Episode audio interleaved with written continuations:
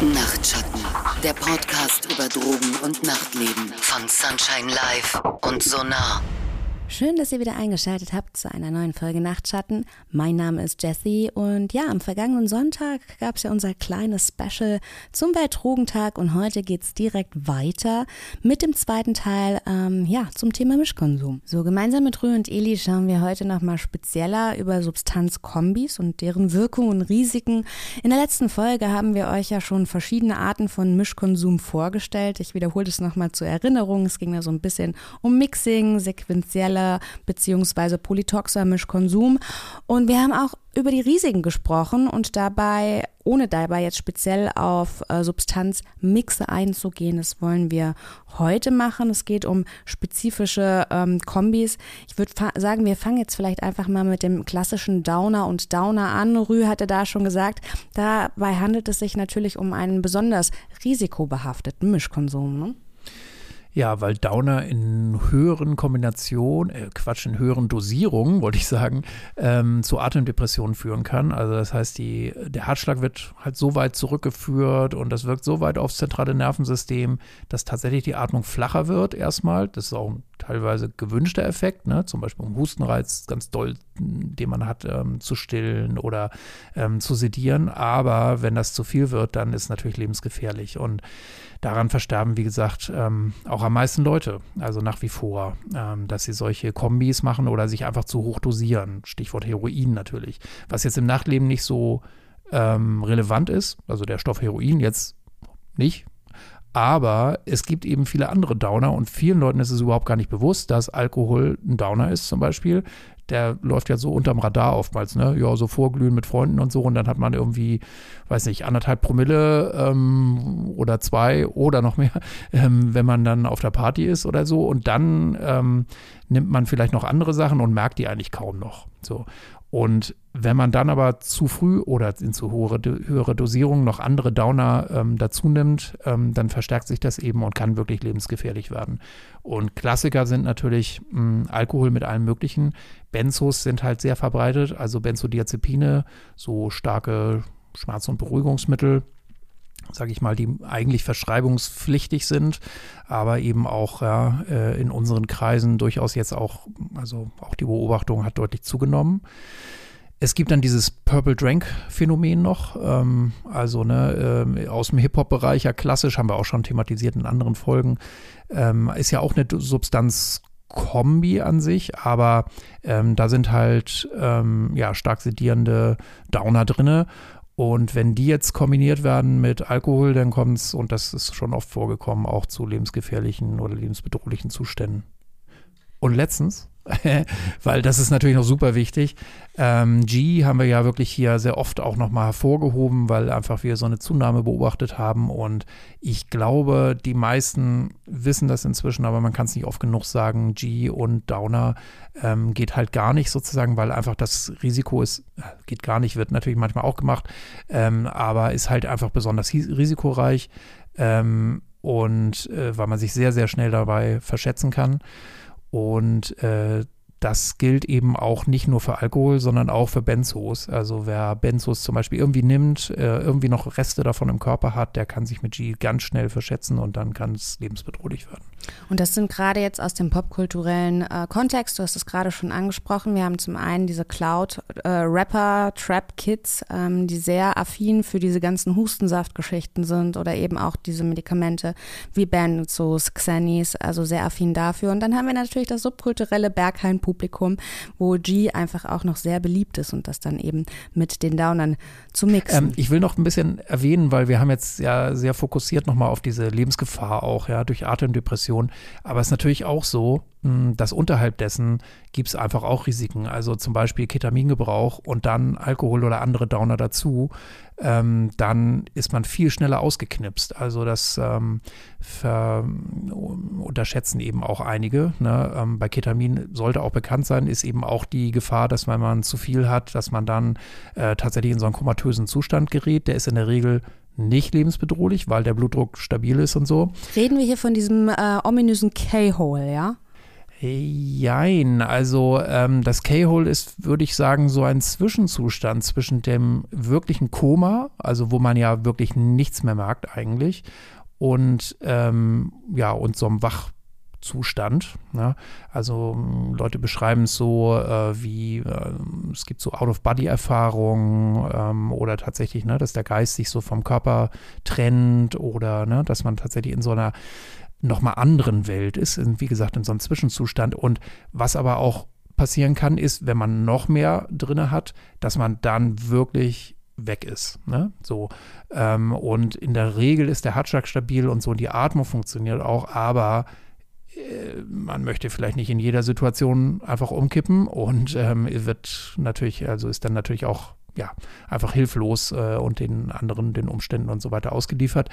Ähm, alles das sage ich jetzt nur nochmal hier, weil die Kombination mit anderen ähm, Downern eben deutlich nochmal das Risiko äh, verstärken kann, zu viel drin zu haben, vielleicht in so einen K-Hole-Zustand zu geraten, äh, den man gerade nicht will, aber auch tatsächlich in so ein Koma. Vielleicht noch ganz kurz, also es ist jetzt kein direktes Koma in dem Sinne. Ähm, Ketamin ähm, erzeugt kein Koma, sondern eher so ein ähm, ja, eine Anäst oder eine, eine, Narkose, also eher ein Narkotikum. Ähm, da sind dann die Schutzreflexe theoretisch noch da. Ähm, ja, einfach nur kleine Definitionssache. Genau, aber es macht natürlich den Zustand als solchen nicht weniger hilflos, sage ich mal. Ne?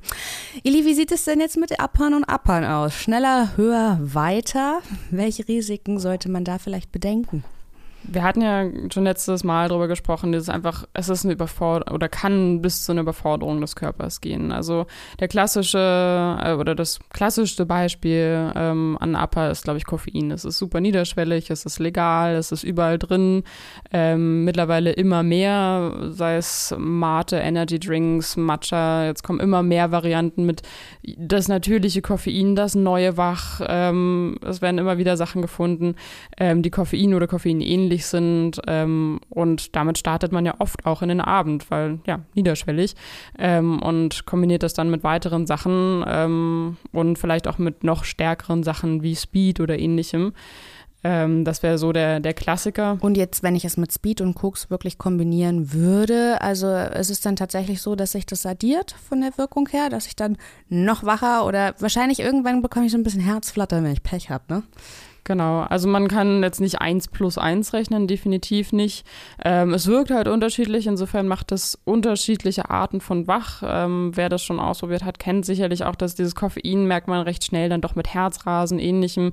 Ähm, bei Speed, Kokain kann das auf jeden Fall auch passieren, kann aber auch noch ein anderes Gefühl von Wach erzeugen. Ne? Es gibt äh, unterschiedliche Arten von, wie, wie fühle ich mich wach, wie fit fühle ich mich und wach sein heißt nicht unbedingt fit fühlen. Äh, ähm, ja, deshalb eins zu eins aufaddieren kann man es nicht, aber letztendlich alles geht prinzipiell auf solche Sachen wie Blutdruck, auf ähm, Stress ähm, für den Körper. Mhm. Also würde ich auch so belegen. Ich meine, es gibt einmal dieses angenehme Wach, wo man vielleicht auch konzentriert arbeiten kann und schwuppdiwupps irgendwie einen Kaffee zu viel, schon ist man irgendwie überdreht und es geht eher in die nervöse Richtung. Wie wäre das denn zum Beispiel bei, jetzt weiß ich nicht, nehmen wir mal Koks und MDMA. Wie wäre das zu bewerten?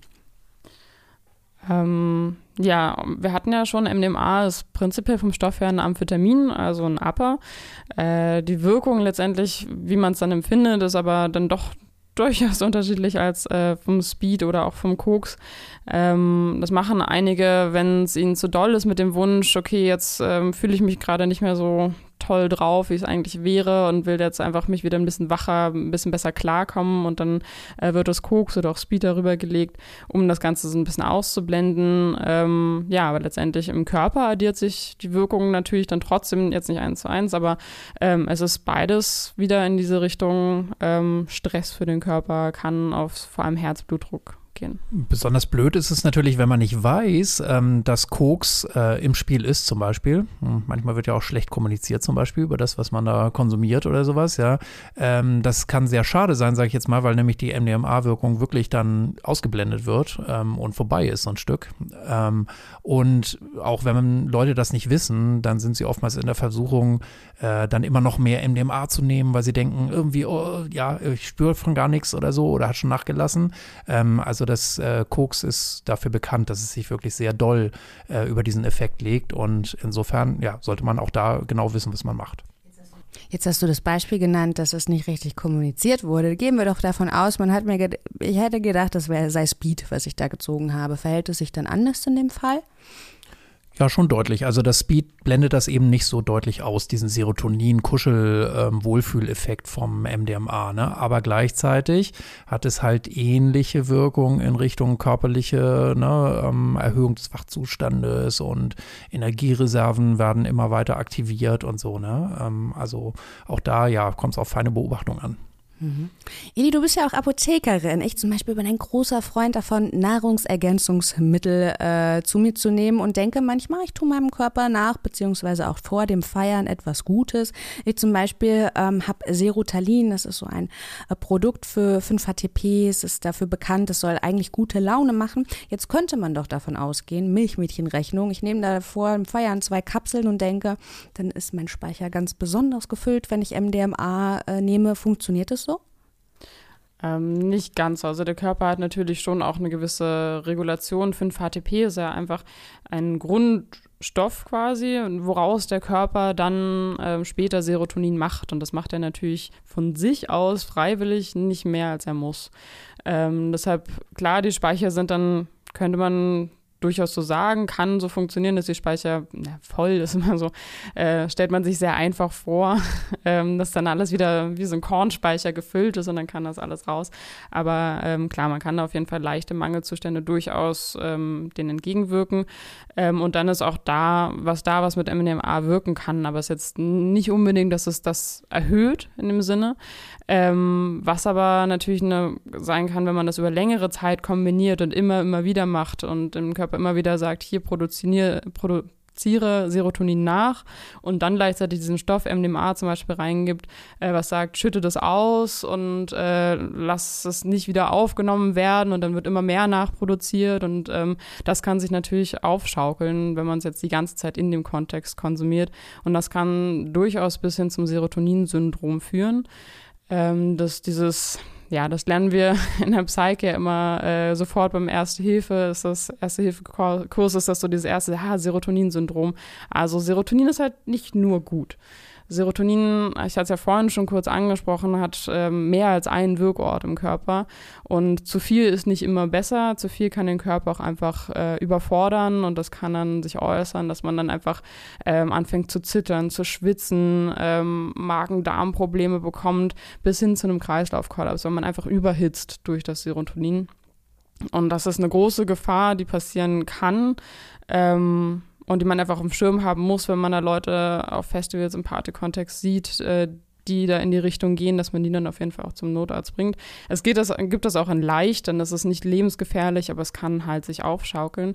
Vor allem, dass mehrere Substanzen gibt, die darauf wirken. Mhm, also ganz, die, genau. Ganz spannende Info auch für mich. Ich dachte immer, viel Serotonin hilft viel. Das macht mich dann besonders glücklich, dass es auch ein zu viel an Serotonin gibt. Dessen war ich mir tatsächlich so noch gar nicht bewusst. Fun Fact ist bei den meisten Sachen so. ja, das stimmt, das stimmt allerdings. Ähm, genau, und gerade dieses, es gibt halt viele Sachen, die darauf wirken. Ähm, da wären wir jetzt zum Beispiel auch wieder im Medikamentenbereich, ne? die, klar, äh, diese bekannten SSRIs, also Antidepressiva. Es sind nicht nur diese, es sind auch ähm, andere Antidepressiva, wiederum nicht alle. Ähm, aber es gibt bestimmte Gruppen bei den Antidepressiva, die sollen ja auch glücklicher machen wieder, beziehungsweise wieder diesen natürlichen Zustand halbwegs herstellen, auf Serotonin, über Serotonin wirken. Ähm, und es gibt doch etliche Menschen, die ähm, Antidepressiva verschrieben bekommen und dann aber trotzdem natürlich auf, den, äh, auf der Party nicht aufs MDMA verzichten wollen. Ähm, deshalb da auch super wichtig, darüber aufgeklärt zu sein, dass es halt Mischkonsum ist und äh, in eine ähnliche Richtung wirken kann. Das frage ich mich ohnehin. Ich habe es im Nachtleben auch das schon häufig beobachtet, dass Leute ähm, Antidepressiva nehmen und dann dem Substanzkonsum trotzdem nicht abgeneigt äh, sind. Gibt es da auch so, ähnlich wie bei G, so Substanzen, wo ihr von vornherein sagen solltet, oh, das lass doch bitte ganz. Ja, das sagen wir sehr ungern, weil wir Leuten ähm, einfach nicht vorschreiben können und wollen, was sie konsumieren. So, wir weisen auf Risiken hin natürlich. Bei diesen SSRIs ist es halt besonders, weil ähm, eben da auch Leute durch MDMA zum Beispiel diesen äh, nicht den gleichen Effekt spüren. Also eine normale Dosis nicht wirkt. Und dann, wenn Menschen das nicht wissen, ähm, dann ist es ein besonderes Risiko, weil sie in Versuchung sind, immer mehr zu nehmen, weil sie halt diesen, ja, diesen typischen MDMA-Effekt einfach auch äh, spüren wollen.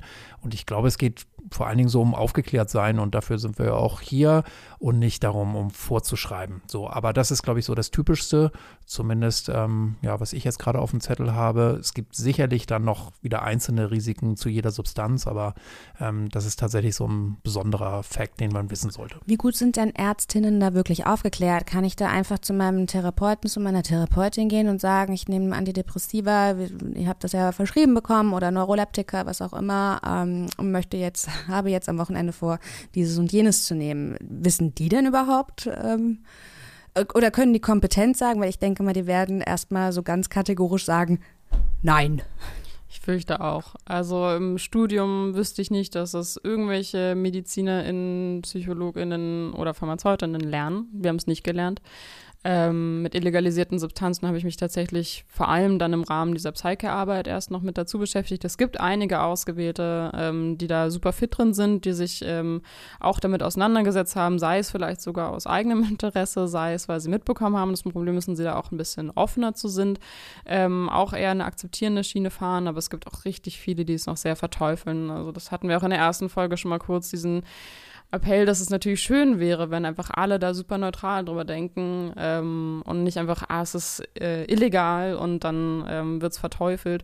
Aber ich habe schon von gerade Psychotherapeutinnen viel gehört, dass äh, Leute in ihrer Psychotherapie verschweigen, dass sie konsumieren, weil es sofort dann eine Schublade ist und ähm, man dann ganz anders behandelt wird. Und dementsprechend kann ich mir dann auch bei diesen äh, Therapeutinnen sehr gut vorstellen, dass sie sich eigentlich nicht wirklich damit auseinandergesetzt haben. Gerade bei Psychotherapeutinnen eh nochmal wenn es dann in diese, wie wirkt es im Körper, was hat Nebenwirkungen, was wirkt auf was, auch da ist halt eher so ein pharmazeutisches Feld tatsächlich. Ähm, und da kann ich jetzt definitiv aus, dem, ähm, aus eigenen Erfahrungen so sprechen, wenn ich daran denke, im Studium, auch äh, im Arbeitskontext, wie aufgeklärt bzw. nicht aufgeklärt äh, einige Kollegen und Kolleginnen dazu sind. Also die Traumvorstellung wäre, man geht dann in die Apotheke und lässt sich beraten oder auch beim Arzt oder der Ärztin, aber die Realität ist leider eine andere. Aber man kann es natürlich vorsichtig versuchen rauszufinden, ähm, wie die Person dazu eingestellt ist und ob man es offen ansprechen kann. Und manchmal hat man Glück und findet dann auch äh, einen Experten oder eine Expertin oder zumindest eine interessierte Person, die einen da kompetent auch beraten kann. Sag mal, gibt es da eine Anlaufstelle? Ich weiß ja nicht, oder eine Seite im Internet, wo man sich dann vielleicht selber also, das ist tatsächlich ein schwieriges Thema. Ähm, ich würde tatsächlich dann über eine äh, akzeptierende Drogen- und Suchtberatung gehen, ähm, weil äh, da kann im Einzelfall dann, in Berlin haben wir ja wirklich den Luxus hier mit unseren KooperationspartnerInnen auch, ne, von Vista oder dem Notdienst, ja, weil man da sehr offen sprechen kann über, ja, alles, äh, über seinen Konsum, ohne dass es bewertet wird. Ähm, Empfehlungen zu Ärzten ist immer so ein, ja, das ist natürlich tatsächlich, schließt sich oftmals auch aus, ne, mit so einem Behandlungsplan von Ärztinnen und Ärzten oder Psychotherapie. Ähm, aber ähm, das kann man dann halt mit seinem mit seiner Beraterin oder seinem Berater am besten sondieren. Mhm. Jetzt möchte ich aber von dir noch wissen, ähm, APA und Psychedelika, wenn ich das mische, was gibt es denn zu beachten? Zum Beispiel, weiß ich nicht, Speed, LSD, Pilze. Ja, sind natürlich, ist natürlich eine sehr typische Kombi. Äh, sehr viele Leute nehmen beim Ausgehen erstmal APA und dann noch Psychedelika dazu oder so. Gerade jetzt in der Festivalsaison, die ja jetzt endlich auch wieder äh, naht. Ne? Irgendwie sind, ist natürlich Psychedelika-Konsum auch so ein größeres Thema noch. Ähm, körperlich in der Regel gar nicht so problematisch, aber ähm, ich glaube, wir haben schon gefühlt 10.000 Mal darauf hingewiesen, wie wichtig Set und Setting sind, ne? die eigene individuelle Verfasstheit. Bin ich wirklich da bereit? Bin ich tatsächlich auch ausgeruht vor so einem psychedelischen Trip. Das ist ein, ein der, einer der wichtigsten Faktoren, um einfach eine gute Zeit dann auch zu haben und keinen Absturz oder ähnliches zu erleiden. Und das ist natürlich so eine Gefahr, ähm, dass ich eigentlich total müde wäre, ja, und geistig vielleicht auch müde bin, aber ja, weil gerade die Freundinnen und Freunde und die ziehen mich mit und dann nimmt man ab und dann denkt man aus der Stimmung heraus, ah, jetzt ist super, noch eine Pappe ranzuschmeißen äh, und die dauert aber zehn oder zwölf Stunden, ja, das ist einfach so vielleicht gefühlt, äh, das Spaß haben ein bisschen weniger, aber körperlich ähm, ist man da ja viele, also lange Zeit mit beschäftigt und das unterschätzen sehr viele. So, also das würde ich schon mal deutlich sagen. Ein Klassiker ist ja auch ähm, MDMA irgendwie mh, mm, ja zu nehmen, ähm, bevor man zum Beispiel jetzt eine Pappe nimmt oder so, aber ähm, deutlich muss man auch mal sagen, also diese Erhöhung von Herztätigkeit, vielleicht auch ja, Kreislaufbelastung, die man hat und so, das kann dann eben auch schwerer verarbeitbar sein. Das kann auch im Einzelfall Angst machen, zum Beispiel. Äh, nicht nur im Einzelfall, sondern auch ja, viele Fälle erlebt, wo das dann auch ähm, ja, dazu führte, dass man sich dann Sorgen gemacht hat um seinen Körper, weil man merkt, irgendwie eigentlich geht es mir jetzt nicht mehr gut. Und dann ist man auf einer Pappe oder auf Pilzen unterwegs und das ist nicht kein schöner Zustand. Und vielleicht noch ein spezifisches Ding hinterher. Ähm, also ich habe einige Fälle so auch erlebt, wo ähm, Leute versucht haben, so in der Runterkommphase, sag ich mal, die aufzufangen, indem sie wieder dann Abba reingeschmissen haben. Also ganz verrufen ist da eigentlich auch so in Psychikerkreisen, also Koks, ähm, sehr kurzfristige Wirkung. Und man hat dann zwar vielleicht einen High, ähm, auch gerade bei so erfahrenen Usern, ne, das, das fühlt sich dann für ein Momentchen gut an, aber der Absturz kann umso derber sein. Und eigentlich der Körper braucht einfach dann Ruhe, Erholungszeit. Und das ist mit Abba eine ganz schlechte Idee in der Regel. Wie sieht es denn mit Psychedelikern und Psychedelika aus? Verhält es sich denn da ähnlich oder gibt es noch etwas anderes zu beachten? Ja, also da muss man natürlich sehr genau wissen, was man tut. Äh, ist ja klar, Psyche für Psychedelika gilt ins insbesondere, dass man die Substanz wirklich gut kennen muss und sich selbst vor allen Dingen auch gut kennen muss und das Setting muss sicher sein, ja, die Umgebung und das verstärkt man natürlich deutlich. Und wenn so eins plus eins nicht zwei ist, sondern drei oder vier oder fünf, dann, ne, so kann halt sein, ja, weil das sind sehr komplexe äh, Muster dann auch, ne, die so zusammenkommen können. Und es ist halt auch sehr stimmungsabhängig. Und insofern, ja, also da muss man schon sehr erfahren sein oder sollte es zumindest und trotzdem sehr vorsichtig, würde ich sagen. Mhm. Eli, du möchtest noch ergänzen? Wir hatten im Vorgespräch kurz darüber nachgedacht, wie gängig Psychedelika und Psychedelika denn eigentlich sind. Und der erste Impuls war erstmal zu sagen, na, passiert ja gar nicht so oft. Und dann haben wir natürlich drüber nachgedacht, der Cannabis ist natürlich auch ein großes Thema. Ähm, eine der, würde ich behaupten, meistgenutztesten illegalisierten Substanzen, äh, die für viele auch nochmal so ein, ähm, na, die harten Drogen, keine Ahnung, MDMA, Speed, das ist alles nicht so meins, aber Cannabis ist voll okay, auch wenn es eigentlich illegal ist. Ähm, aber es ist ein Psychedelikum, natürlich. Hätte ich jetzt auch zu den Downern natürlich auch. Ne? Da auch sind das. wir wieder bei der Schwierigkeit, ne, genau. dass es sich ähm, gar nicht so einfach ähm, in eine Schublade stecken lässt. Ja, mit dem MDMA ja genauso. Ne? Auch das ähm, hat man ja vorhin gesagt, ist ein Upper, aber kann auch wieder Psychedelikum sein, wenn man das dann mit diesem Candy Flip mit LSD kombiniert. Ähm, ja, auch wieder wie vorhin. Und ja, Cannabis ähm, kombiniert mit Pilzen, mit LSD ähm, oder auch Ketamin. Es sind, ähm, ist ja jetzt auch mittlerweile durchaus gängigere, gängigere Droge geworden. Kann man auch in gewisser Weise in Richtung Psychedelikum zählen. Ähm, Dissoziativum wäre jetzt eher da der Begriff, aber ne, es geht in diese Richtung und ähm, auch das wird kombiniert also wir haben dann festgestellt, dass es gängiger eventuell als man denkt. Genau, man hat gedacht, irgendwie wird nicht so oft praktiziert und dann, up, vielleicht doch. Und äh, beim Gras kommt es natürlich auch extrem auf den Stoff an. Also da sind ja hörlenweite und weite Unterschiede. Ähm, ja, die Sorten sind einfach sehr unterschiedlich und der THC oder CBD-Gehalt einfach auch. Ne? Also es spielt dann auch eine große Rolle. Insgesamt, das haben wir jetzt gar nicht so erwähnt, ne? kommt natürlich sehr auf die Stoffqualität und die genaue Substanz an. Zum Beispiel Ketamin ist ja auch eine ganze Familie einfach. Ne? So darüber wird es wahrscheinlich jetzt nicht so höllenweite Unterschiede geben äh, vom Effekt her, aber es sollte man auch noch beachten. Rü, in der letzten Folge hast du es als den Vicious Circle beschrieben. Eli Upper und Downer zu kombinieren, das kann auch äh, herausfordernd sein. Ne? Definitiv. Und äh, da kommen wir vor allem in einen Bereich mit diesen Wirkdauern. Das ist da so ein, so ein richtig, richtig großes Problem. Nehmen wir mal die, würde ich sagen, mit gängigste Kombi, äh, Alkohol sowieso und dann zum Beispiel Speed dazu. Alkohol, ich denke, das ist den meisten Menschen doch mittlerweile bewusst, dauert eine Weile, bis es abgebaut ist.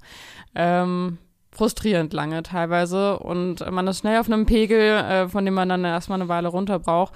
Ähm, und Speed ähm, ja, wirkt halt vielleicht einfach nicht so lange. Oder noch schlimmer Koks natürlich, hat eine noch kürzere Halbwertszeit. Ähm, und der Effekt von dem, äh, von dem Koks oder Speed ist dann einfach schneller wieder weg und man ist einfach immer noch betrunken. Ähm, und vielleicht war man am Anfang, ist man mit so einem Pegel reingestiegen, dass man einfach, wenn die Wirkung vom Upper wieder nachgelassen hat, einfach immer noch krass zu kämpfen hat mit dem Alkohol und vielleicht sogar äh, eher noch stärker abstürzt, als man es sonst getan, äh, als sonst passiert wäre. Hier auch die Gefahr, und das kann ich aus eigener äh, Erfahrung erzählen, ist, dass wenn man dann zieht, dann denkt man immer, man sei wieder nüchtern. Aber man ist es halt einfach nicht. Ne? Ich musste eben auch ein bisschen schmunzeln, als du gesagt hast, ah, man ist immer noch betrunken. Also ganz viele nehmen das natürlich zum Anlass, wahnsinnig viel dann zu trinken, weil einfach der Speed und insbesondere auch Koks überdeckt einfach diese, ja, das Besoffensein ähm, extrem. Und dann äh, geht es halt relativ schnell, dass irgendwie äh, Speed- oder Koks-Effekt dann weg ist und dann ja, dann. Ähm, ja. Aber hier sind wir wieder bei dem Vicious Circle und das machst du dann die ganze Nacht. Du trinkst weiter, bist dann noch besoffener, legst dann wieder nach, trinkst weiter, bist dann noch besoffener, legst dann wieder nach und irgendwann, na gut, okay, dann äh, fällst du in einen Vollsaufkoma. Aber ja. Genau. Ähm, eine Sache, die jetzt auch in der letzten Zeit ähm, mehr ins Bewusstsein gerückt ist, ist äh, die besondere toxische Qualität, ähm, die die äh, Substanzkombi Koks und Alkohol mit sich bringt, ähm, weil das wandelt sich nämlich äh, zum Teil im Körper um in so eine neue neue Substanz, äh, die heißt Cocaethylen, äh, wird dann auch schön in der Leber, äh, kommt das an und soll da abgebaut werden und ist aber nochmal toxischer und wirkt auch nochmal länger. Also eine deutlich höhere körperliche Belastung. Und ja, das ist leider ein sehr gängiges Konsummuster, ne, dass man sich mit Koks irgendwie so ein bisschen, ja, immer wieder, äh, weiß nicht, so ein bisschen über die Kuppe bringt und ähm, dabei mächtig säuft. Und ja, ist nochmal der Verweis darauf, wenn man das zu oft macht, schädigt man seinen Körper extrem. Ja, ist ja auch so ein bisschen das ähm, Eskap wie sagt man, so ein bisschen Selbstmanagement und äh, Eskapatismus, so ein bisschen nah beieinander. Wenn man denkt, diesen Alkohol zum Vorglühen, wie es ja oft wirklich bei dieser Feiertradition eben ist, dann begleitet man äh, den Abend mit Appern, um einfach wach zu bleiben und nicht irgendwie um 11 Uhr nach dem dritten Drink schon ins Bett zu fallen. Aber irgendwann möchte man halt auch wieder schlafen und dann denkt man sich, total genial, jetzt nehme ich einen Downer. Das ist natürlich dann auch irgendwie ein, eine Milchmädchenrechnung, die sich vielleicht dann am Ende des Abends auch rächt recht. Hm? Genau, und mh, mm, verweisen kann man schon oder sollte man vielleicht auch nochmal auf die Kombi Kokain-Heroin, auch wenn das jetzt im Car-Party-Kontext ähm, hoffentlich nicht so ähm, ja, gängig ist oder so ein Riesending ist, aber so in unserer Wirklichkeit, Drogenhilfe auch, sage ich mal, es gibt sehr viele Menschen, ähm, die genau diese Kombi so über Jahre lang auch betreiben ähm, weil sich eben die Wirkungen ganz gut gegeneinander so immer aufheben lassen. Und ähm, ja, ähm, das ist natürlich dann auch ein Konsummuster, was extrem körperlich ähm, belastet, ja, wenn man die ganze Zeit auf einem der beiden Stoffe ist. Und Koks ähm, schädigt ja auch das Herz, wie wir wissen, aber auch andere Zellen. Ne? Äh, also die Organe leiden deutlich drunter, äh, bei Heroin auch, ne? unter den Folgen von Appetitlosigkeit und verlangsamter Verdauung und so weiter. Also ähm, auf Dauer wirklich auch sehr schädigend. Mit diesem Extrembeispiel bist du ja aber eigentlich jetzt auch schon oder hast du schon die besonderen Mischkonsumrisiken ähm, eingeleitet. Es gibt natürlich jetzt von diesen Substanzen, wie wir sie vielleicht als klassische Drogen definieren würden, eher etwas, was vielleicht auch in den Medikamentenbereich ähm, fallen würde. Eli, wie sieht es dann zum Beispiel mit Viagra oder Poppers oder all das, was äh, vielleicht auch ähm, meine Leistungsfähigkeit im Bett steigern soll? Ähm, ja, da kommen wir bei Viagra an einen ganz spannenden Stoff. Ähm, wo wieder die Komplexität von wie wirken Arzneistoffe und warum wirken sie, warum machen sie das, was man dann erfährt. Äh, Viagra zum Beispiel soll natürlich ähm, einfach die Potenz, also dass man einfach einen hochbekommt.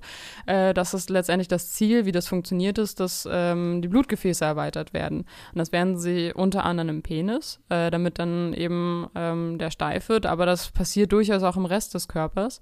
Ähm, das war auch der ursprüngliche Grund, warum man Viagra überhaupt entwickelt hat. Man hat dann nämlich erst später gemerkt, dass es halt auch äh, diese, ähm, diesen Effekt dann hat. Dass es auch den Penis steif macht. Was sollte es denn steif machen, frage ich mich. Was sollte es denn ursprünglich steif machen? Äh, nee, es sollte ursprünglich halt Gefäße erweitern. Ach so, ne? okay. ne? Also dafür war es eigentlich gedacht. Ähm, und dann hat man festgestellt, oh, das, ähm, ich frage mich immer noch, wie da die Studie zu aussah, ähm, dass man das dann festgestellt hat und dachte, hm, okay, was machen wir jetzt damit?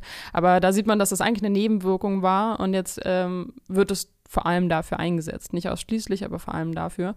Ähm, genau, aber das bedeutet, das wirkt auf unsere Blutgefäße. Es macht sie weit. Und auch das machen Poppers teilweise. Ähm, die führen auch dazu, es geht da speziell um den Wirkstoff ähm, Stickstoffmonoxid, das NO, äh, was eben im Körper in den ähm, Blutgefäßen dazu führt, dass die sich aufweiten, dass mehr Blut einströmen kann. Ne? Und im Schwellkörper wirkt das dann eben, dass man eine Latte bekommt. Aber ähm, im Rest des Körpers sinkt dadurch der Blutdruck. Und wenn wir jetzt zwei Sachen haben, das eine, Poppers, ähm, sind dafür da, da ist dieses NO drin. Und wenn man das aufnimmt, dann wird das so im Körper abgebaut, dass äh, das NO frei wird, dieses Stickstoffmonoxid, und dadurch dann Blutgefäßerweiternd wirkt. Und dazu hat man dann das Viagra, ähm, was das auch nochmal verstärkt. Und das kann dann zum extremen Blutdruckabfall führen und das kann dann auf jeden Fall zum Kreislaufkollaps oder generell einfach zu Bewusstlosigkeit und Schlimmerem führen. Bleiben wir vielleicht kurz noch bei der Produktpalette von Medikamenten. Es muss ja nicht immer libido steigernd sein. Es gibt ja auch, weiß ich nicht, Schmerztabletten, Beruhigungstabletten, ähm, Antidepressiva. Wie sieht es damit aus? Genau, also da haben wir eine relativ spezifische, ein spezifisches Beispiel ausgewählt. Ähm, da betrifft es vor allem diese vorhin schon genannten SSRIs, also dieser eine Klasse der Antidepressiva, vielleicht ausgesprochen, das ist so ein selektiver Serotonin-Reuptake-Inhibitor, also dass äh, Serotonin dann erstmal nicht mehr oder weniger wieder aufgenommen wird. Ähm, und das kann äh, den spannenden Effekt haben mit Diazepam und auch Amphetamin, dass äh, diese beiden Stoffe stärker bzw. länger wirken. Bei dem einen ist es äh, zum Beispiel der Fakt, dass vom Amphetamin der Abbau verhindert wird durch das SSRI, weil die beide über einen ähnlichen oder denselben Kreislauf quasi gehen im Körper, ähm, der Abbau. Und das ist dann, das blockiert sich quasi so, dass das einfach länger da ist und dementsprechend natürlich auch länger wirken kann. Mhm. Jetzt haben wir über so ganz populäre, ne, also Kokain und Alkohol oder auch Benzos, diese ganzen Opioide und Alkohol, was auch gerade so ein bisschen in dem popkulturellen Hip-Hop-Kontext jetzt gerade sehr ähm, beliebt ist, schon geredet. Und Eli, du hast uns auch schon erklärt, was das Serotonin-Syndrom ist. Wie sieht es denn jetzt zum Beispiel aus mit, ähm, ja, weiß ich nicht, Johanniskraut, das Ganze, was so ein bisschen natürlich bekannt ist als äh, sedierendes oder der, die natürlichen Downer?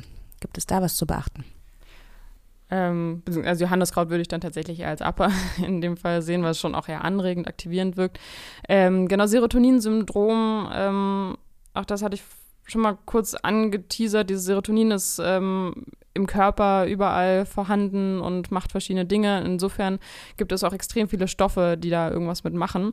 Und ähm, auch einige, die man gar nicht so unbedingt auf dem Schirm hat. Ähm, klar, MDMA hat man vorhin schon, SSRIs, viele Antidepressiva, nicht alle, aber viele wirken da drauf. Das kann man sich noch so herleiten.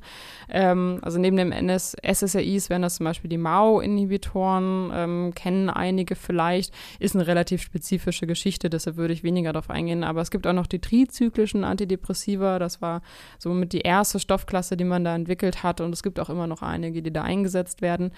Ähm, aber es gibt zum Beispiel auch bestimmte Opioide, also bestimmte Schmerzmedikamente, äh, wie zum Beispiel Fentanyl, was auch äh, sich auswirken kann auf den Serotoninhaushalt. Es ist nicht jedes Opioid, ähm, aber da nochmal umso wichtiger, sich zu informieren, okay, was habe ich denn hier vor mir, was nehme ich denn ein und was kann das vielleicht für Nebenwirkungen haben.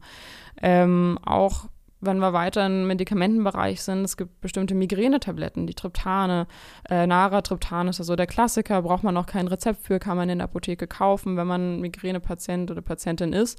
Und auch das ähm, hat mit Serotonin zu tun, weil Migräne mit Serotonin zu tun hat. Ähm, Hustenstiller wäre das nächste, DXM, Dextrometaphan. Ähm, nimmt man, kann man auch ohne Rezept in der Apotheke zum Beispiel bekommen, ist auch ähm, gerade in diesem ähm, ja, Hustensaftbereich Purple Drank. Ich bin mir gar nicht sicher, ob im Purple Drank selber auch DXM war, aber ich glaube schon.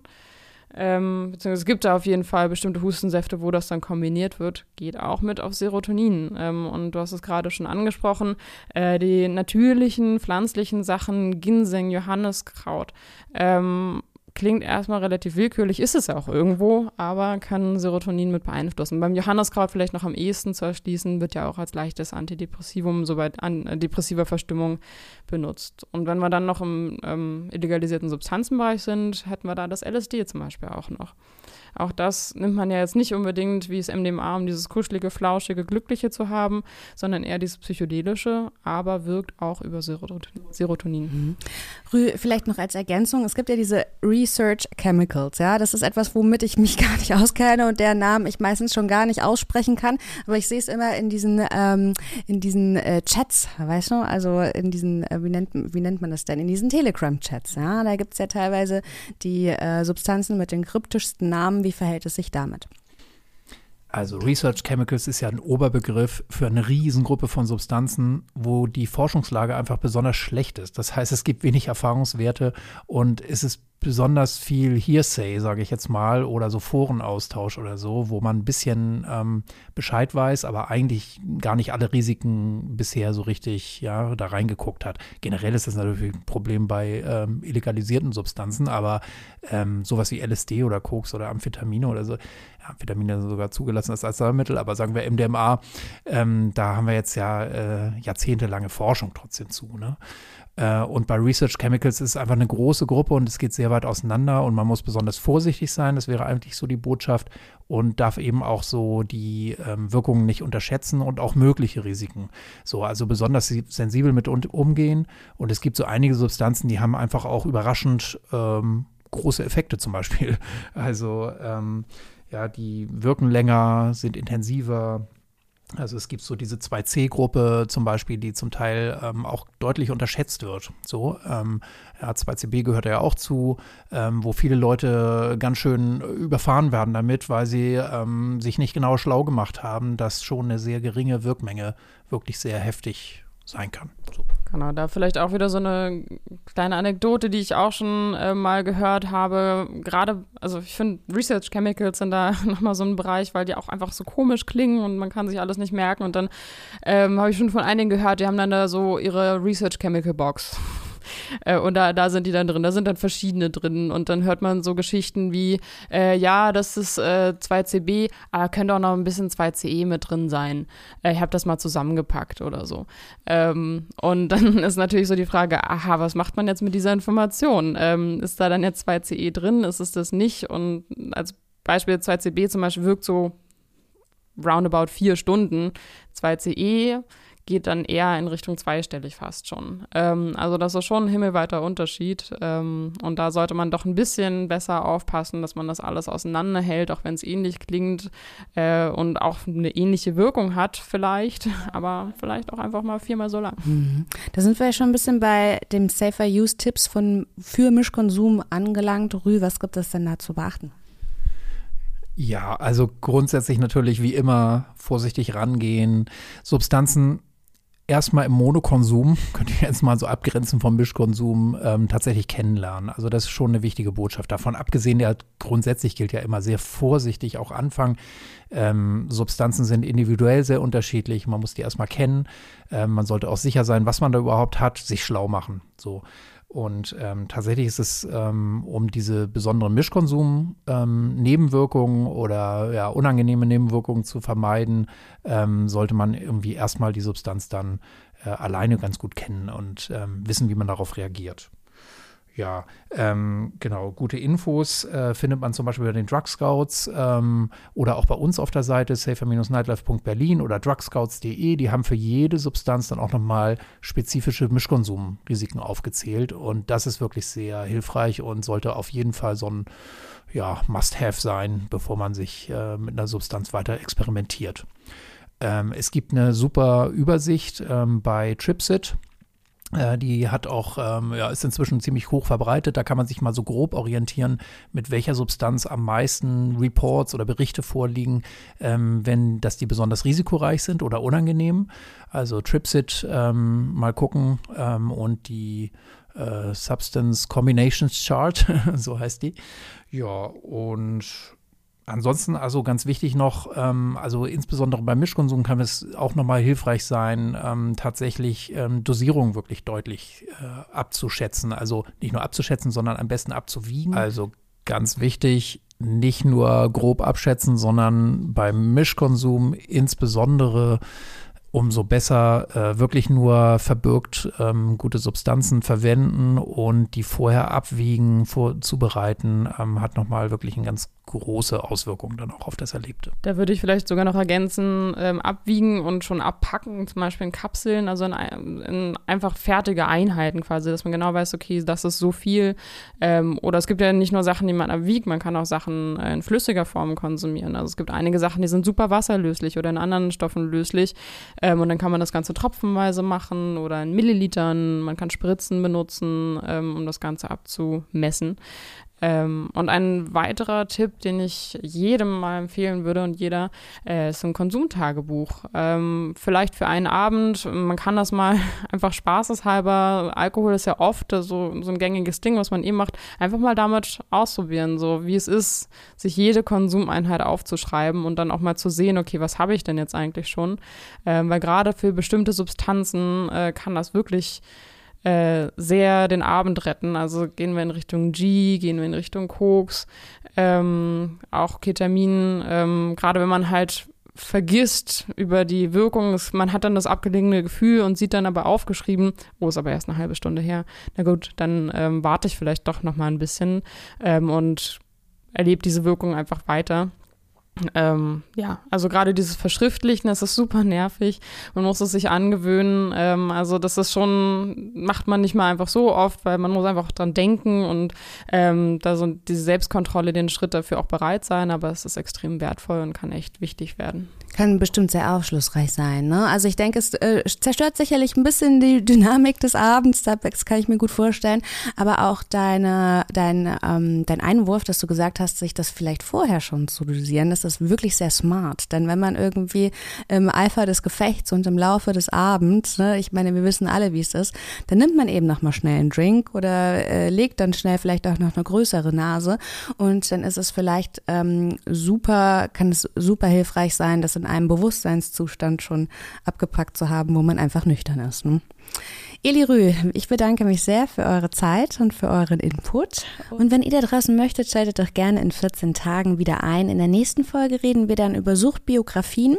Zu Gast ist dann Roman. Er hostet unter anderem den Podcast mit dem wundervollen Namen Sucht und Ordnung, wann er das erste Mal Drogen missbraucht hat und ja, wie so ein Ausstieg war und wie sich das anfühlt und was er euch mit auf den Weg geben möchte. Das erfahrt ihr dann in 14 Tagen.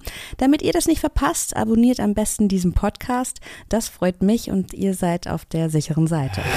Nachtschatten, der Podcast über Drogen und Nachtleben von Sunshine Live und Sonar.